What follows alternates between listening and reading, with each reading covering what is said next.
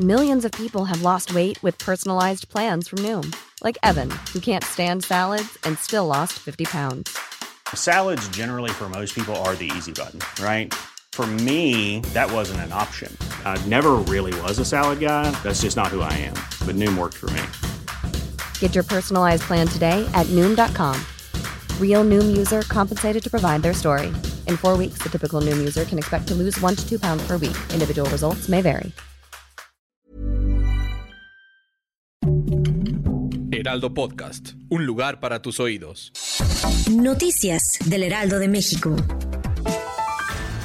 El presidente Andrés Manuel López Obrador felicitó al cineasta mexicano Guillermo del Toro, quien consiguió este domingo consagrarse en la premiación de los premios Oscar al ser galardonado por su película Pinocchio como una mejor película animada. Felicitaciones a Guillermo del Toro, director de cine mexicano, por el premio Oscar por la película Pinocho, expresó el mandatario.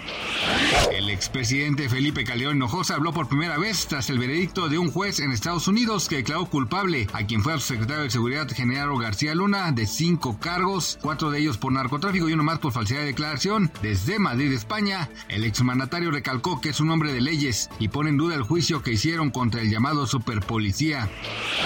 Las autoridades de Estados Unidos y Europa intentaban el lunes calmar los temores sobre la salud del sistema bancario tras la quiebra del Silicon Valley Bank y Signature Bank, dos bancos importantes estadounidenses que obligaron a tomar medidas para proteger los depósitos.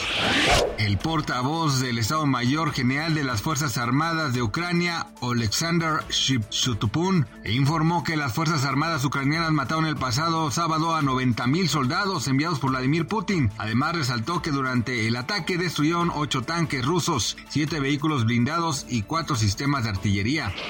Gracias por escucharnos, les informó José Alberto García. Noticias del Heraldo de México.